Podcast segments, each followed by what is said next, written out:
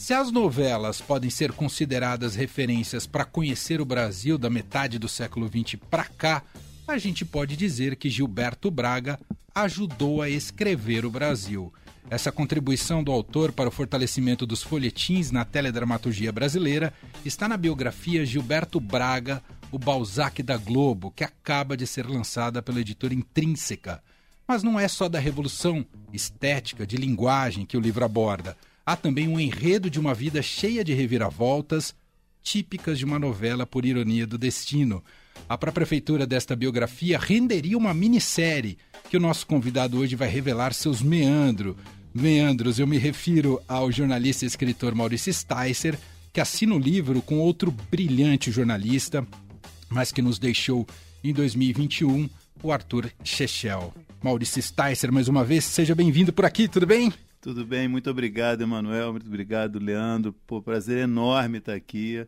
Adoro vocês. Como, né, como falei aqui nos bastidores, o programa de vocês é super prestigiado uma honra estar aqui para falar desse livro. Demais. O Demais. Maurício que teve ano passado para falar do Homem do Sapato Branco, é né, aqui com a gente, que foi uma entrevista sensacional, adoramos também. Você está lançando um livro por ano agora, é isso, Maurício? então, isso é bom já esclarecer, que sempre, apare... sempre aparecendo que eu sou o maluco dos livros. O livro do Jacinto era um livro para 2022. Ah. Ele estava pronto, em condições de ser publicado em 2022, mas por circunstâncias editoriais acabou ficando, atrasou a publicação. E então realmente teve um intervalo, entendeu? Eu não sou esse doido que faz um livro por ano. Porque foi bom você ter perguntado isso, porque as pessoas falam, pô, todo ano tem livro teu. Não, não é assim, entendeu?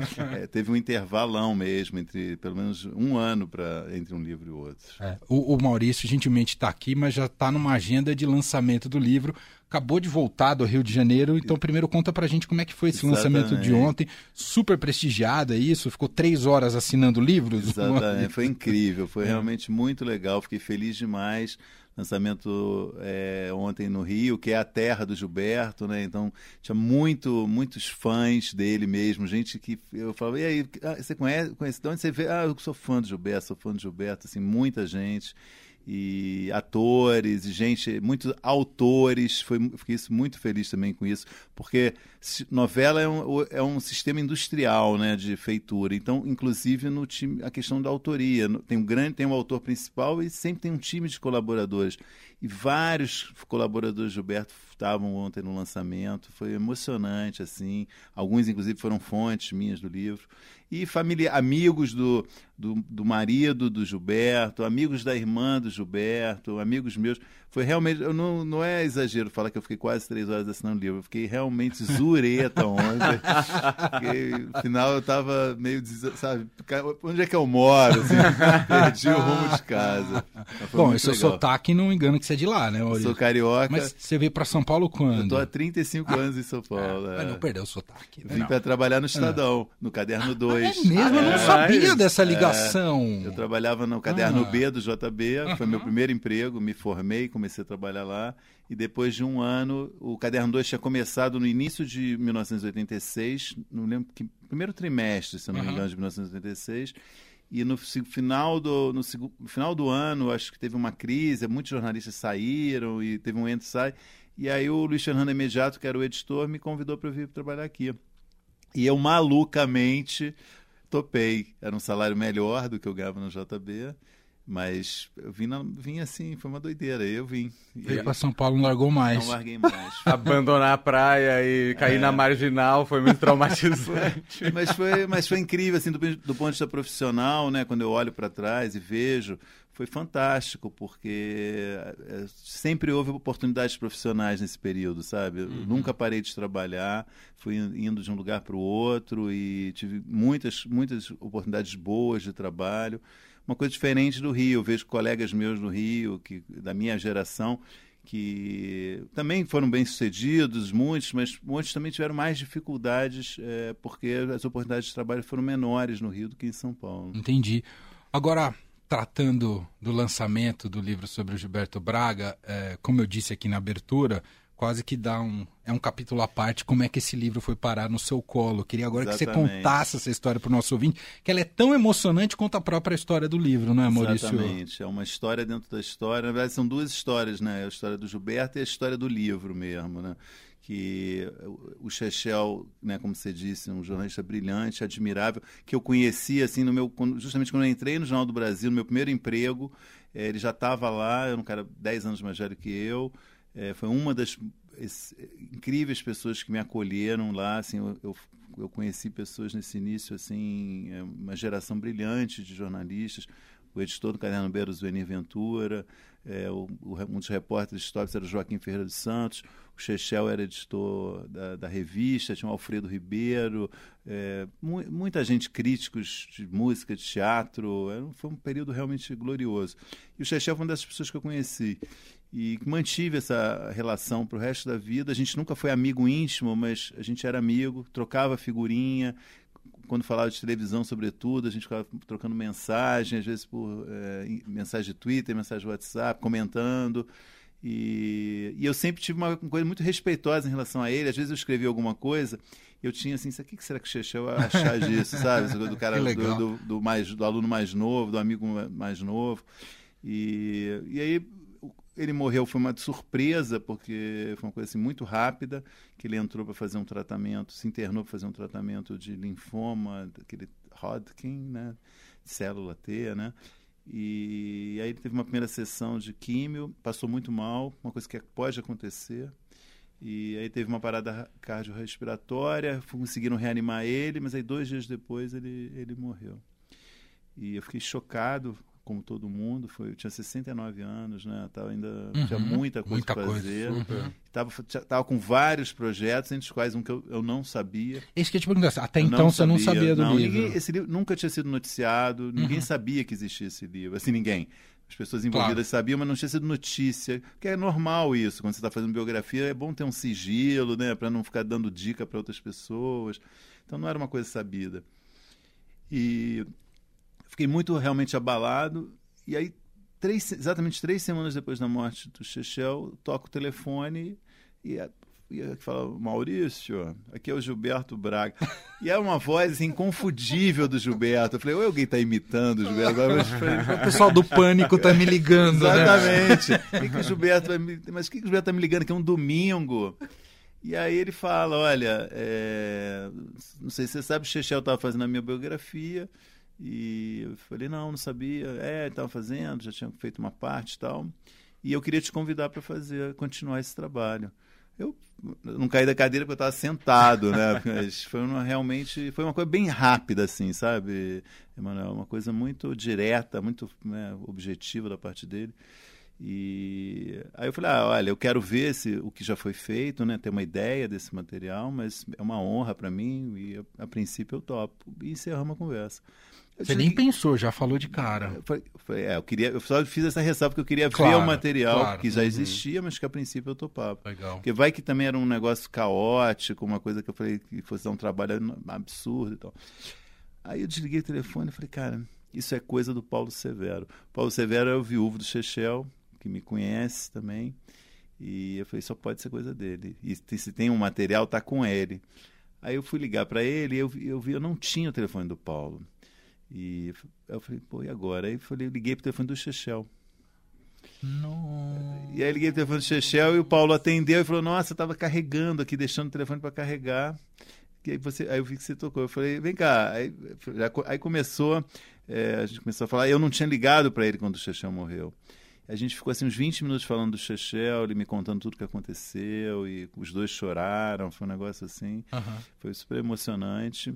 Aí o Saturno falou, esse negócio dessa biografia? Ele falou, é, tá tudo aqui, eu que te indiquei pro Gilberto. Aí eu falei, Aí esclareceu tudo para mim, mas eu tinha essa intuição entendi, que, era, que tinha sido ele.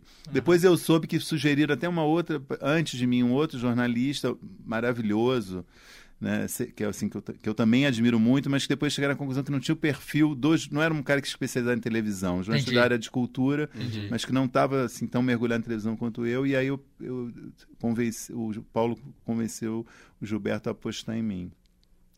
Aí foi isso, aí o Paulo me mandou por é, é, uma pasta com tudo que tinha. Comecei a ouvir as entrevistas, porque o Chechel gravou umas 14 horas de entrevista com o Gilberto. Não comecei a ouvir esse material e já fiquei muito impressionado que como o Chechel tinha se preparado para essas entrevistas, assim, era uma coisa assim, é uma aula assim de entrevista, assim, que ele chegou muito, cada sessão assim, era muito conhecimento que o Chechel já tinha e ele ia conversando, ia perguntando, ia comentando.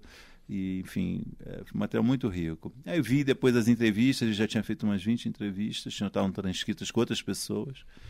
E aí a gente fez uma primeira reunião, eu, o Gilberto e a editora. Eu falei, olha, é... eu já tinha, eu fiz uma primeira reunião com a editora, eu falei, esse, esse livro é uma homenagem ao Chechel, então tem que assinar o Chechel na capa, uhum. porque eu acho que eu estou fazendo por isso né? É, entendi isso como uma homenagem. Aí a gente se reuniu com o Gilberto e o Gilberto, a primeira coisa que ele falou, olha, acho que esse livro é uma homenagem ao Chechel ah, também. Que bonito. E, então estava totalmente afinado. E eu, aí eu li para o Gilberto, olha, o Chechel deixou, achei um arquivo que aqui há tarefas que faltam. E eram assim cinco entrevistas que o Chechel ainda queria ter feito. E aí a gente comentou, uma era Denis Carvalho, eu lembro que ele ainda não tinha feito, a outra era Cláudia Abreu, que ele ainda não tinha feito. Aí a gente ficou falando do Denis, falando da Cláudia, Cláudia Abreu, e, e aí ele ficou de me passar telefones depois dessas pessoas.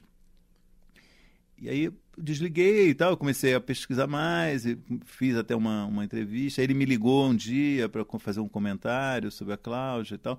Só que como é, já existia um contrato da Intrínseca com o Chechel, é, e não havia uma, essa previsão no contrato, se morreu o autor.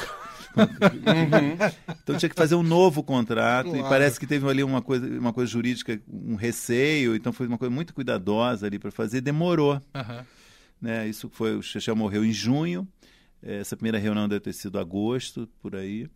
E, e eu, e eu acho uma coisa de temperamento, não sei se de signo, não sei o que, que é, é. Um, um, pessimismo, essa coisa de ser botafoguense, de ser... eu fico muito com o pé atrás em tudo. Eu falei, eu não vou começar a fazer esse livro antes de assinar o contrato. Uhum sabe? Eu acho que qualquer muito 90% dos jornalistas começaria, Entendi. mas eu eu falei, cara, eu vou esperar, cara, não vou uhum. começar antes de fazer. Eu quero ver esse contrato, porque vai que dá um problema. Eu vou ficar tão frustrado se eu começo a fazer, os caras falam, olha, realmente a gente chegou à conclusão que não dá, esse contrato é impossível, vamos cancelar esse projeto, sabe? Então eu fiquei esperando, cara. E aí, em, chega em outubro, o Gilberto morre. É inacreditável, é. gente. E assim, eu cheio de coisa para perguntar para o Gilberto. Eu cheio de coisa que eu queria saber, queria perguntar. Hum. E aí, acho, final de outubro, 20 e pouco de outubro, ele, ele fazia ele fazia 75 no dia 1 de novembro, acho que ele é de 1 de novembro. Foi, acho que foi 25 de outubro, uma coisa assim. Aí eu falei, não é possível, velho. Isso, além de triste, muito frustrado. Claro. Você pensou em desistir ali? Não, não, não, não, pensei. Mas falei, putz, esse, esse livro tá, tem uma história. Ali já falei, meu, tem uma uma história e eu falei, eu quero fazer esse livro logo. sabe? Eu falei, eu quero fazer logo, não quero parar. E aí eu realmente eu mergulhei no negócio, sabe? Foi um negócio obsessivo meu. Uhum. Foi, eu me dediquei de um jeito assim, quase um transe mesmo, né? Eu fiquei muito focado nisso. Fiquei um, um ano, um ano e meio uhum. fazendo isso. Com, e aí eu comecei a fazer mais entrevistas, fui lendo, aí fui, vendo, fui tendo dúvidas foi como eu brinco assim, a fita, o Chechão inventou esse negócio da fita banana, que é um assunto vai puxando o outro, né? Que ele gosta, ele fazia isso, ele fazia colunas dele, ele falou, isso aqui, essa coluna é uma fita banana, porque ele ia de um assunto para outro, né? Era um, ele ia fazer um jeito muito agradável. E a, a pesquisa virou uma fita banana para mim. Eu ia de um assunto para outro, e aí ia chegando em novas pessoas. Acabei que eu entrevistei mais 50 pessoas, Uau. né, para fazer o livro. E, enfim, é isso, essa história. Enfim. No final das contas, você não teve uma entrevista formal não, com não o Gilberto. Tive, não, não, deu tive, tempo. Não teve. Não teve Nossa. por isso, porque eu falei, ah, vou, vou, não vou começar antes da hora. Claro, claro. E teve só essas ligações, um dia ele ligou, confirmou uma coisa e é, ah, você recebeu, eu pedi, pedi para a secretária te mandar o telefone do DEN, eu recebi. Aí um dia a gente conversou sobre a Cacau, a Cláudia Abreu, uhum, e, uhum. mas coisas muito informais só. E, e como repórter de repórter, é, crítico de TV, você tinha entrevistado já? Eu já conhecia, já, já conhecia, é, nunca uhum. tinha feito uma grande entrevista, mas conhecia, já tinha escrito. Já tinha batido nele, não? Não. não, um pouco, não. Insensato Coração eu tinha sido, eu tinha batido um pouco. Eu fiz algumas críticas severas, assim, de, de insensato coração. mas não Babilônia eu tinha, eu tinha defendido a novela Aham, bastante, aham. foi uma novela que causou muita, muito problema, mas eu acho que eu defendi bastante.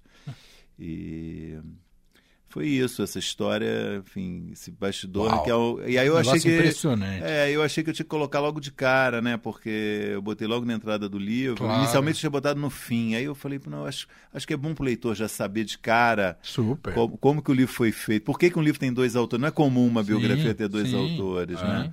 Então eu resolvi colocar isso logo na Não. abertura e esclarecer logo. Acertadíssimo. Estamos É. ao vivo aqui com Maurício Sticer, lançando biografia sobre Gilberto Braga, o grande novelista brasileiro. E aí, Leandro? E a família do Gilberto Braga eh, aceitou bem a ideia de uma biografia e até a, a ideia da troca do autor da biografia? A ideia da troca eu não sei.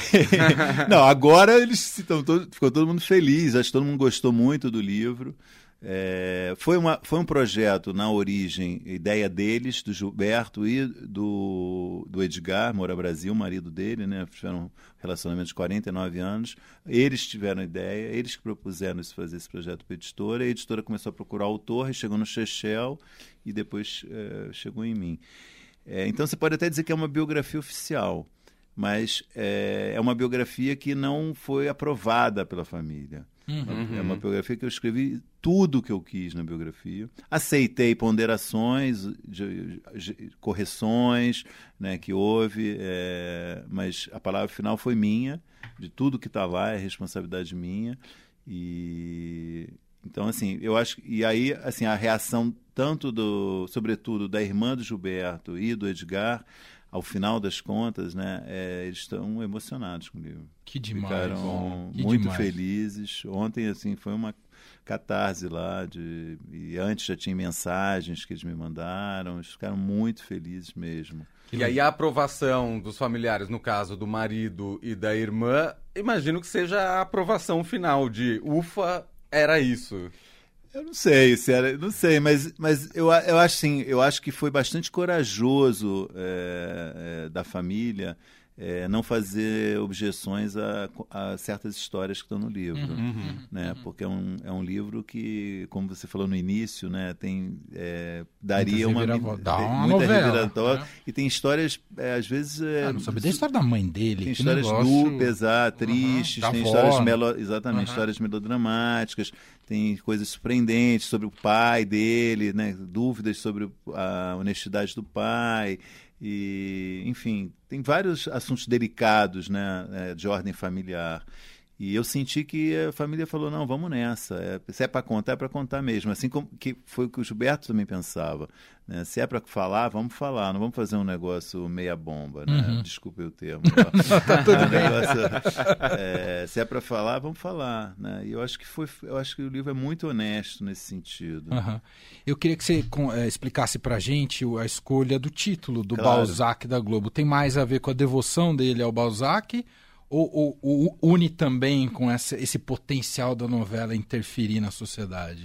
É, eu acho que é uma combinação dessas duas questões e, e de mais uma que, que é a, a habilidade dele em retratar a elite nas novelas. né? Verdade. É, somando os três, quer dizer, eu comecei fazendo. A, primeiro, assim, eu tive, eu tive acesso é, é, ao, à coleção de recortes de jornal do Gilberto, né? tudo sobre o Gilberto. Que eles, ele pagava uma empresa para fazer clipping, é, durante muitos anos ele pagou. E aí, eu- quando eu cheguei na casa, uma das vezes que eu fui na casa de Edgar, ele me mostrou um instante, eram 54 volumes dessa grossura encadernados, 54 encadernados de recorte, começando em junho de 1969 e indo até os dias atuais. Continuava a secretária Uau! atualizando depois da morte dele esse arquivo. E aí eu falei, quero ler isso aí. Aham. Aí eu combinei com a editora, aluguei um Airbnb em Copacabana, perto da casa deles, e eu fiquei 10 dias, 15, duas semanas, lendo tudo, tudo, tudo, tudo, tudo. E ali apareceram várias pequenas Era tudo, comentário sobre as Tudo. novelas. matéria, né? entrevista, Aham. críticas, nota em coluna social, notinha de jornal, carta. Era, um- era assim, um material que estava ali. que Eu, eu faria essa pesquisa, mas não seria com essa riqueza, já está tudo num lugar só. Né? Então isso me ajudou muito. E uma coisa que começou a aparecer demais eram as referências ao Balzac. Primeiro em entrevistas do próprio Gilberto. Ele fala, autor preferido, Balzac. Livros preferidos. Ele cita três, Balzac. É... Um dia perguntam para ele qual é o tema dessa sua novela. Eu acho que ele estava falando, não me lembro qual novela. Aí ele falou dinheiro. Aí o, o repórter falou, como assim dinheiro? Ah, que nem Balzac. o assunto principal é dinheiro, né? É, e aí eu comecei a achar gente falando isso. Agnaldo Silva falando, ele é o nosso Balzac. É, Jabor, várias vezes, escreveu colunas falando Gilberto Braga é o nosso Balzac. Merten, Luiz Carlos Mer, crítico aqui do Estadão durante. Ainda, não sei se ainda. Ele ainda acho, contribui. Ainda é colaborador até hoje do uhum. Estadão. Gilberto Braga é o nosso Balzac. Balzac Nossa. eletrônico. É, Veríssimo, numa crônica aqui no Estadão, comparou ele com Balzac. É, é no, várias referências. E fazendo pesquisas em banco de teses e coisas acadêmicas, muita tese sobre Gilberto, não, não discutindo isso, mas é, um número realmente considerável. Olha Eu falei, só. esse cara atrai a elite gente, intelectuais respeitáveis discutindo a obra dele. O, o psicanalista Thales Absabia escreveu dois artigos longos na Folha sobre a obra do Gilberto. Sérgio Miceli, sociólogo, Renato Janine Ribeiro, Ismael Xavier, todo mundo falou sobre Gilberto, sobre Gilberto e a novela. Eu falei, pô, tem uma coisa aí diferente, claro. sabe? Tá num outro patamar, né?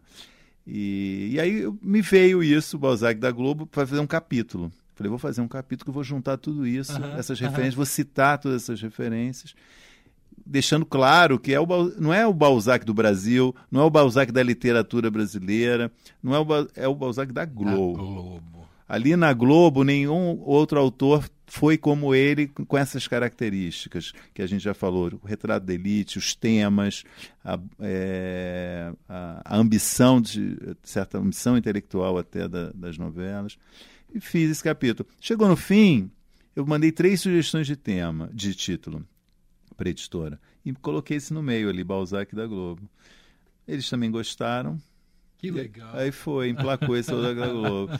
Eu acho que, assim, eu tinha um medo que parecesse pretencioso né? Mas eu acho que as pessoas entenderam assim, não, né? Que não é, não estou falando é o Balzac brasileiro, não, sim, estou falando, sim, sim, né? Eu acho que está muito quando você diz que é o Balzac da Globo, você consegue circunscrever o que que eu estou querendo dizer com isso, né? Uhum. Então ali a comparação é com os outros autores de novela, uhum. né? No máximo, entendeu? Não estou, né? É, fazendo uma generalização absurda, né? Pretensiosa, né? E aí você tem o subtítulo Vida e Obra do autor que revolucionou as novelas brasileiras. É ele realmente revolucionou as novelas. Acha que Vale Tudo é a grande revolução ali, é uma grande virada? Porque Vale Tudo acho que é, é. uma comoção enorme até hoje, né? É, acho que Vale Tudo é uma, é uma das grandes obras de Gilberto. Eu acho que assim, quando a gente fala em. Esse, esse subtítulo é da editora, não foi meu, mas eu uhum. concordo uhum. absolutamente. É, eu acho que uma das coisas que o Gilberto, e isso foi ontem a gente discutiu na, na antes da, do lançamento, teve um bate-papo com o Ricardo Linhares, que foi coautor de várias novelas do Gilberto, colaborador e coautor, e a gente discutiu um aspecto da obra do Gilberto que já tinha sido também elogiado, está no livro pelo Silvio de Abreu, que o que ele chama de é, é, a, quali a qualidade, não, a categoria do melodrama no Gilberto. Ou seja, todo mundo apela para o melodrama. É, não existe novela sem melodrama. Claro. Dizer, quando, quando você faz novela sem melodrama, costuma dar errado. É. é ah, a novela está fria, não pega as pessoas. Naturalista. É, né, o melodrama é uma ferramenta essencial, faz parte, você está é. falando com públicos muito amplos, você tem que atrair gente, é um, um programa, uma coisa industrial. Uhum. Só que o Gilberto tratava, ele tinha um, um cuidado com o melodrama, sabe? Ele, ele então, o Ricardo, por exemplo, eu, eu, lembro, eu conto no livro uma história que lembrei ontem à noite, muito boa, que é, por exemplo, em Dono do Mundo, a personagem da Malumada ela é enganada pelo personagem do Fagundes, né, e perde a virgindade. E só que é uma pessoa doce, né? E, e as pessoas começaram a ficar irritadas com isso, né? queriam que ela reagisse. E aí eles começam a mexer na novela, porque a audiência caiu muito, e falam: bom, ela vai ter que se vingar ela vai virar uma pessoa vingativa. E aí tem uma reunião ali, o que, que ela vai fazer e tal. E aí o Ricardo sugere pro Gilberto: acho que ela tem que entrar no consultório dele e dar um tiro. Aí o Gilberto fala: pelo amor de Deus, Ricardo, como é que essa professora vai fazer isso? Não faz, não faz sentido. Aí o Ricardo fala assim: e um, um golpe com bisturi? Aí o Gilberto fala: ah, aí sim, ele é um, ele é um cirurgião plástico, um, go, um golpe com bisturi faz sentido. Isso é um pequeno detalhe, mas eu acho que isso, isso dá uma ideia, assim, a diferença. Assim, as duas cenas são melodramáticas, uhum. mas tem uma, tem uma diferença uma aí. sofisticação aí, né? Exatamente, é, é isso. É então, isso. isso é uma coisa, isso é uma pequena, enfim, uma bobagem, mas eu acho que é uma, eu gosto dessa história porque ela ilustra justamente tanto o que o Ricardo quanto que o Silvio falam. Como, na comparação, por exemplo, com a Janete Claire, que é outra, assim, top 3, Sim. digamos assim, né, das novelas no Brasil, que eu coloco também o Gilberto aí, é, ele tinha uma. É, isso era mais sofisticado nele, entendeu? Ele fazia isso de um jeito mais sofisticado. Eu acho que isso talvez justifique, talvez, esse. Uma das, das razões que justifica esse subtítulo sobre o cara que revolucionou a novela. Vale tudo, é, para responder, Leandro. É uma novela, é, ela tem essa felicidade, que é uma, é uma felicidade que vários autores já também conseguiram, todos ambicionam, mas nem sempre conseguem, de escrever algo sintonizado com o seu tempo, né? É, algo que é, ca, caia, é, é, seja recebido como uma, uma coisa que de, de, faça sentido ao que você está vivendo, né? Isso é o, Nossa, é o ápice, isso, aí, é, né? Como é que é? O zeitgeist, né? Exatamente. Né? Isso uhum. é, o, é o máximo. Quando você consegue isso, por mais que você planeje, nem sempre dá certo, né? Muitas vezes você fala, eu quero fazer isso, mas não claro, cai, não. Claro. E ali tem uma conjunção de elementos, é, é a soma dos é. elementos é. que levou a isso, né? É aquela essa vilã que eu chamo de distópica, né? Que é o Det Reutemann, que é uma vilã que não faz, não tem paralelo, né? É um negócio com nojo de rir, de pobre, desprezo pelas classes menos favorecidas. Uma segunda vilã muito má, né? Que é a Maria de Fátima, que é inspirado num melodrama americano, que é o Mildred Pierce uhum. a relação de mãe e filha, que já é, é um puta melodramão é, isso. Total. As total. duas. E um terceiro vilão, que é o empresário corrupto, né, que é o, que é o Reginaldo Ro, é, Rossi, olha só. Deus me, Deus me perdoe. Reginaldo Faria. Então, esses, são três vilões numa novela, Sim. fora os outros safados e é. né, o Richelli, Richelli uhum. e, mas esses, esses três vilões que são muito diferentes, né, descrevendo um Brasil é, que estava um, um, momento de enorme frustração, né, que você achava que ia vir uma, é, é o início da nova república, você acha que vai vir uma coisa, vem uma outra né? Continua a inflação não, não, resolve, três planos econômicos em quatro, sei lá, quatro anos, é, corrupção, acusações de corrupção em todas as esferas do governo, é. até inclusive o presidente. Então tem uma, uma bodeada geral, né, cara? Você vê cheio de esperança que ia é mudar. É então é um momento muito Nossa. delicado e vem essa novela. Então, e com a, e a terceira coisa, né? Primeiro, eu acho, é, né, já falei, a vilã, o, o, essa coisa do Brasil. O segundo, Mildred Pierce. E terceiro, essa, a música do Cazuza, né? Ah. Que isso também eu acho que dá um impulso para a novela. Né, é um negócio, assim, é uma música, uma potência, e a versão da Gal, né, que vai para a novela, é um negócio arrepia, né? Você ouve a música até hoje, né? Você... Não, é muito. E é. a questão de sustentar uma uma, um, um, enigma policial até o último capítulo, é, é. para uma novela que tem não sei quantos. É, é magistral, é. né, Maurício? É, no caso, assim, o assim, rigor. Sem pistas, né? É. Tinham, né? É, mas o rigor também aí também foi uma questão de um interesse comercial, né? Que a Globo já estava estava previsto desde o início que ia ter a morte da Odete, né, era, era necessário, mas havia uma dúvida sobre quem matou. Inicialmente ia ser o, o personagem, justamente o Marco Aurélio, né, do Reginaldo. Mas depois eles falaram, não, vai, mudaram de ideia e criaram esse realmente mistério. E a Globo fez um acordo comercial com uma fabricante de sopas, que era um sorteio. Você mandava cupom dizendo quem era o assassino, quem matou Det Rotman, ia ser sorteado no dia. Então, se vazasse, a Globo ia perder uma fortuna. Não podia vazar. Então isso ajudou, né? ajudou né? Não foi só a vontade da Globo de manter o mistério. Foi. Tinha uma pressão comercial interessante. Cara, a Folha, fez, o Datafolha fez pesquisa, velho. Isso eu acho né? incrível, né? Incrível. Primeira, o que, que você achava quem devia morrer na novela? Que aí todo mundo, a maioria achava que era o Death Hot. Depois tinha uma pesquisa quem matou. todo mundo especulando quem matou Odete Reutemann. Ninguém acertou. É, pouca gente acertou. E e a, a escolha, a, tem um, esse relato que eu acho que é inédito. Você tem no livro, né, é, com o Denis, né? Tem um relato do Denis que é muito engraçado, né? É muito. Gilberto, e aí, mudou de novo quem, você, quem vai matar? Não, não, já agora eu já sei. Quem é? O Gilberto fala: quem você acha que é a pessoa que tem mais cara de louca na novela? Qual é personagem? Aí o Denis fala: da Cássia Kiss, lógico. Maravilhoso. Como é que é a conclusão? Não é um tiro só. Não, aí o Agnaldo é acrescenta: Ó, oh, eu concordo, não, mas eu acho que não é, tem que ser um tiro, não. Descarrega o revólver. Descarrega o revólver. Aquela é a grande Maravilhoso. Não, e aí é, é, é, isso, né? Um último capítulo que quase literalmente parou o Brasil. É com essa movimentação toda.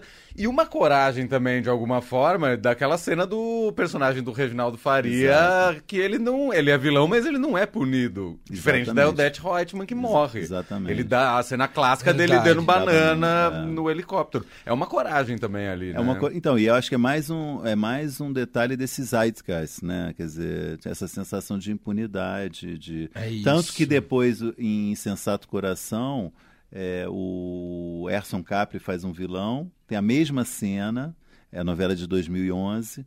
É, ele está na pista do jatinho, o jatinho está na pista, ele está fugindo, só que aí os carros da Polícia Federal chegam e param o jatinho e ele é preso. Uhum. Né, já é uma outra perspectiva, uma, né, uma, uma, digamos assim, uma, uma visão mais esperançosa né, do Gilberto, né, é, muito tempo depois né, é, de fazer uma novela que é menos cética, né, que acredita aí na, no combate à corrupção e tal. Nos últimos tempos tem sido ventilado de uma possibilidade de um remake do Vale Tudo. É. É, você falou que justamente a novela também é um sucesso ali, um marco, porque reflete ali um aquele tempo. tempo. Aquele contexto. É. Faz sentido um remake de Vale Tudo hoje? Então, eu, esse, esse negócio de remake, é, eu acho que assim, não tem uma teoria geral. assim. Eu acho que, quer dizer, sempre houve remakes, né? E só que você olha assim, alguns deram certo, outros não. E é difícil entender bem por que, que alguns deram certo e outros não. Eu acho que tem um pouco de também de, de loteria, tem um pouco também de da novela se adaptar ao tempo atual. Mas isso às vezes você, pode, você consegue fazer uma adaptação que, que funcione, mas às vezes tem outras que não caem no gosto. Então eu acho meio misterioso, assim, eu, eu não tenho nenhuma teoria sobre isso. Mas, assim, eu é, a minha intuição é que é, se você fizer Vale Tudo, como foi em, em, em 84, é eu acho que é Vale Tudo, né? É... Vale Tudo 88. Ah, 88. É. Se você fizer. É, a Nova República começa em 85 e 88. É a frustração desses mesmos anos. Uhum, uhum. Se você fizer uma novela como a de 88, é, vai ter muita queixa em relação a Odete. As pessoas não, não vão aceitar, eu acho, uma personagem como Odete. Vai soar uma coisa despropositada. Uhum. Aí você vai atenuar a personagem. A novela está tá em cima, né? Assim, Ancorada, muito da novela está né? ancorada é, nela, é, né? É. Então, eu, eu não sei. Eu, eu, eu acho uma decisão arriscada, mas pode dar certo. Assim, eu realmente não me, eu não me arrisco a dizer se seria bom ou ruim. Mas eu, eu tenho essa preocupação. Falo assim, porque e é uma novela que está já no Globoplay, as pessoas uhum. podem ver, está aí. Sei lá. Ô Maurício, uh, pelas suas pesquisas e tudo que você adentrou, conhecendo a vida e obra do, do Gilberto Braga, ele, ele quis ser reconhecido pelo trabalho de autor de novela? Quando eu digo reconhecido, que tivesse um status parecido como um autor literário?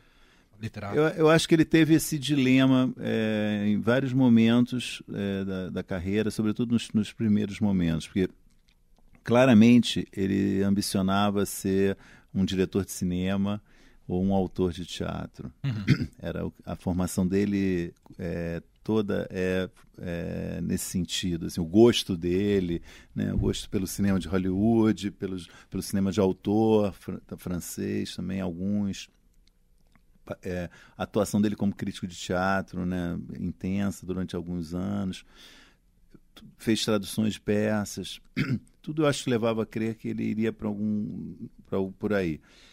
Mas acabou que, por uma necessidade de trabalho, ele faz uma proposta à Globo para escrever caso especial, deu muito certo, fez vários. Aí vem a primeira novela, e ele começou a escrever, começou a ganhar dinheiro, que era uma necessidade, ele tinha uma insatisfação é, com a situação financeira dele enorme, Uhum. aos 20 e poucos anos, 20 e tantos anos, ainda não estava estabelecido, não sabia o que que ele ia ser direito na vida, estava frustrado como crítico, frustrado como repórter, que ele fazia matérias para manchete, frustrado como professor de francês também pela questão da grana. E aí é, ele começa a ganhar dinheiro, começa a gostar, mas e aí eu acho que tem uma, ah, uma coisa que vai se repetir ao longo da vida, que é uma mistura de pose com desdém, assim, sabe? Hum. Ah, isso aí não é tão importante. Eu sou só um autor de folhetins. É, eu acho que ele, ele meio ele passa um pouco essa imagem que eu acho que é pose, sabe? Não é uma coisa real. Por quê? Em alguns outros momentos, ele claramente fala que ele, tem, ele compreende que ele está tendo uma comunicação com uma multidão, sabe? Que ele está conseguindo se isso- comunicar com um público que ele nunca conseguiria se comunicar num livro ou numa peça de Não teatro. existe ou veículo mesmo- mais Não. potente no Brasil do que novela, Não, Maurício. exatamente. Não E- existe. E ele ganha, e ele ganha essa consciência, ele adquire essa consciência. E para mim o melhor, o maior exemplo disso, que é, é uma coisa que também é uma revelação é, que eu faço no livro, que é o desejo que ele tem a certo momento de entrar para a Academia Brasileira de Letras. Entendeu? Ali ele revelou, é, sem dizer claramente, ele mostrou o quanto era pose realmente quando ele diz que não achava aquilo tão importante. Quer dizer, quando ele ambiciona entrar para a Academia Brasileira de Direito como novelista, tudo bem, ele publicou um livro que você precisa ter um livro para poder disputar a eleição. Então ele publicou, que é um livro muito legal, inclusive, que é o roteiro de Anos Rebeldes. Roteiro comentado, assim, para quem é, quer escrever para televisão, é uma obra-prima esse livro, um catatal assim. E, e ele fez, ele publicou esse livro. Mas, é, enfim, mas não é um livro, ele, é um livro que estava ali, né? Ele, ele quer entrar para a Academia Brasileira porque ele fez novela. O que, o que ele tem para mostrar são as novelas, as minisséries. E aí ele vai dar uma palestra, vai falar na Academia Brasileira de Letras, e ali claramente, eu achei o texto dessa palestra, ele compara a literatura, é, o que ele faz com o teatro. Ele fala, "Ó, o que eu estou falando é qual é a diferença? Diálogos, ação. Então ele, ele, ele, ele, ele, ele, ele, sem dizer totalmente, mas deixa bastante implícito, ele está reconhecendo que o que ele faz poderia ir para a Academia Brasileira de Claro. Letras. Né? Então, já- o Dias Gomes já estava na Academia Brasileira de Letras, já é o primeiro autor de televisão na Academia, só que o Dias entrou por causa da obra dele como teatro, assim, Ah. mais forte era a obra dele de- como autor teatral. Aham. Se o Gilberto entrasse, ia ser a primeira pessoa que escreveu exclusivamente para televisão. É, é, é, entrar na BL. Acabou que ele, ele sentiu que não teve tração a, a candidatura no ano que ele estava dedicado a isso. Uhum. Ele começou a fazer tudo.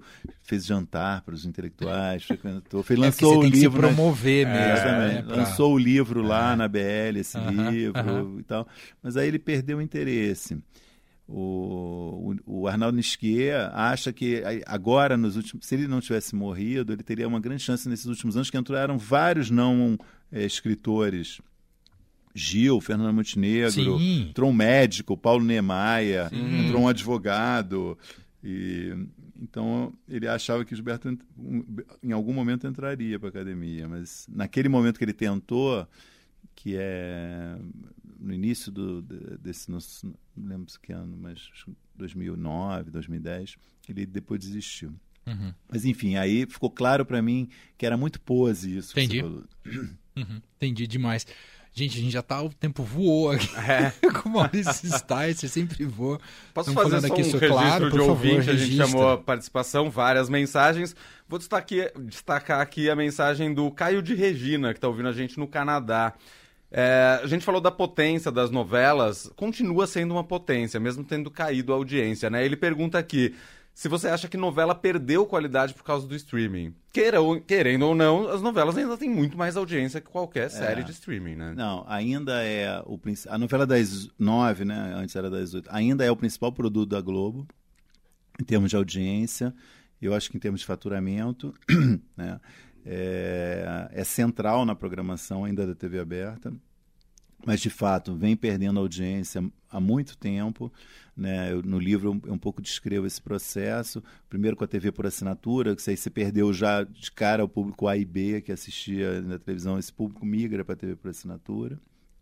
Hoje com o streaming tem uma concorrência grande realmente é, muito mais oferta. Tem a oferta de séries né, de todas as plataformas, que é uma coisa muito sedutora. Né? Se você comparar assistir uma série, assistir uma novela, muito mais confortável assistir uma série, né? uma boa série, uhum. em 10 capítulos, 15 uhum. capítulos, você via, acaba, e vai para a próxima.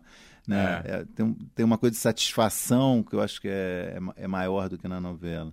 Mas no, o Brasil é um país ainda com é, muitas diferenças econômicas. É, é, a, o acesso ao streaming ainda não é uma coisa ilimitada, eu acho que é abaixo de 50% no Brasil, sendo que a TV aberta está em 95%, 96% dos, dos lares. Então, ainda é uma coisa é muito importante. O que explica também um pouco essa posição da Globo, que está com um pé em cada canoa, ainda não está muito claro, assim, ou eles estão tentando manter um pé no streaming, com novela, porque é feita para o streaming, Sim. novela da TV, a novela que é do streaming vai para a TV e vice-versa. Mas acho que ela permanece ainda como uma potência no Brasil, sim. Uhum. Eu tenho uma pergunta para fazer que eu, eu, acho que eu não fiz na sua última passagem, então deixei para hoje, mas se eu já fiz, mas tudo bem, você responder de novo, tá, Maurício? Mas como é que você dirige sua carreira jornalística para se especializar em TV? Era uma paixão sua? Eu sempre gostei, mas não assim. Eu, eu, eu atuei principalmente como jornalista cultural, né? Em geral. Em geral. Depois uhum. tive alguns desvios de rota, fiz, trabalhei em outras publicações, não só nessa área. Mas quando eu fui para uh, o mundo digital em 2008, fui trabalhar no IG e como, como repórter também de coisas gerais, em algum momento me sugeriram fazer uma coluna sobre BBB. E, e eu tinha um blog também lá, além de ser repórter, tinha um blog, escrevia sobre tudo. Quando eu escrevia sobre televisão, bombava o blog. Todo mundo ia lá para comentar, comentar e tal. E aí eu saquei que tinha uma coisa, televisão, internet, muito forte. E aí veio o Twitter, 2008 também, comecei a assistir televisão e comentar no Twitter, percebi Pronto. que era uma, uma, realmente uma sala de estar. Eu comecei a escrever mais sobre televisão, mais, mais. Aí chegou em 2010, que eu fui para o UOL, eu fui para o UOL para isso. Eu propus ao UOL, falei, vem cá, vamos fazer isso, escrever sobre televisão, levar, botar para quebrar. Era a Marion Strecker, na época, diretora de conteúdo. Ela falou, vamos. Uau! E aí eu fiquei 13 anos no UOL, é, só fazendo isso. Nesse meio tempo comecei uma coluna na Folha, semanal, que eu mantenho até hoje. Saí do UOL há um ano atrás, por esgotamento, assim, meio cansaço. e decidido a me, a me dedicar a projetos realmente mais é, uhum. de longo prazo, mais ambiciosos. Eu achei que dava para fazer, se dar uhum. espaço. Uhum. É o que eu estou fazendo. Demais. Tudo culpa do Big Brother, então. Começou na origem. na origem. Você tá assistindo isso não, ou não? Não, parei não. já. Uns aposentou. Três aposentou. Anos. É, é, é. Ah, já há algum tempo já. É, então, faz bem, faz bem. Ah. Eu tô assistindo, mas, né? Sabe como é. Tô assistindo novela, continuo assistindo. Né? Tô amando Renascer.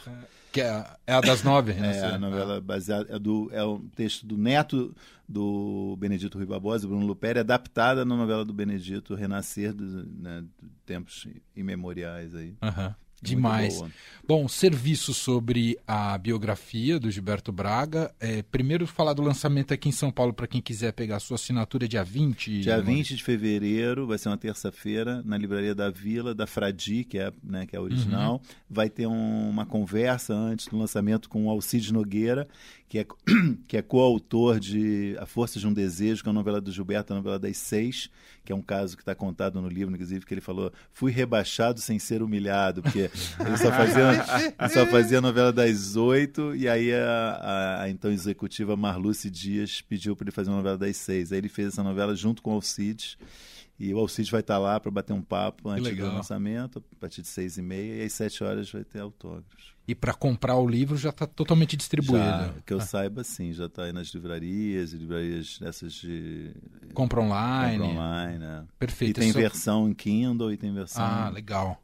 Para quem quiser buscar, então, é Gilberto Braga, o Balzac da Globo, editora intrínseca, acabou de uh, saiu o novo livro do Maurício Sticer. E como ele está nesse ritmo, né, a gente espera que a, até o ano que vem você volta para cá, viu, Maurício? Opa! Ou se o Botafogo ganhar o título esse ano, é. aí você também vem para cá. Mas eu não tô. É mais improvável. Zica, não é zica, viu? Mas não queremos tratar disso que precisa de terapia, né, Maurício? Nossa, foi, um, foi o maior golpe que, que a gente. Eu e milhões de botafoguenses sentiram. Foi muito triste, né? Sem dúvida. Muito triste. Maurício, obrigado por ter vindo aqui. Parabéns, belíssimo trabalho e a gente acompanha tudo que você tem feito de perto, gosta muito e está sempre convidado a vir aqui, viu? Pô, de verdade. Muito obrigado, Emanuel. Muito obrigado, Leandro. Prazer, uma delícia essa conversa aqui.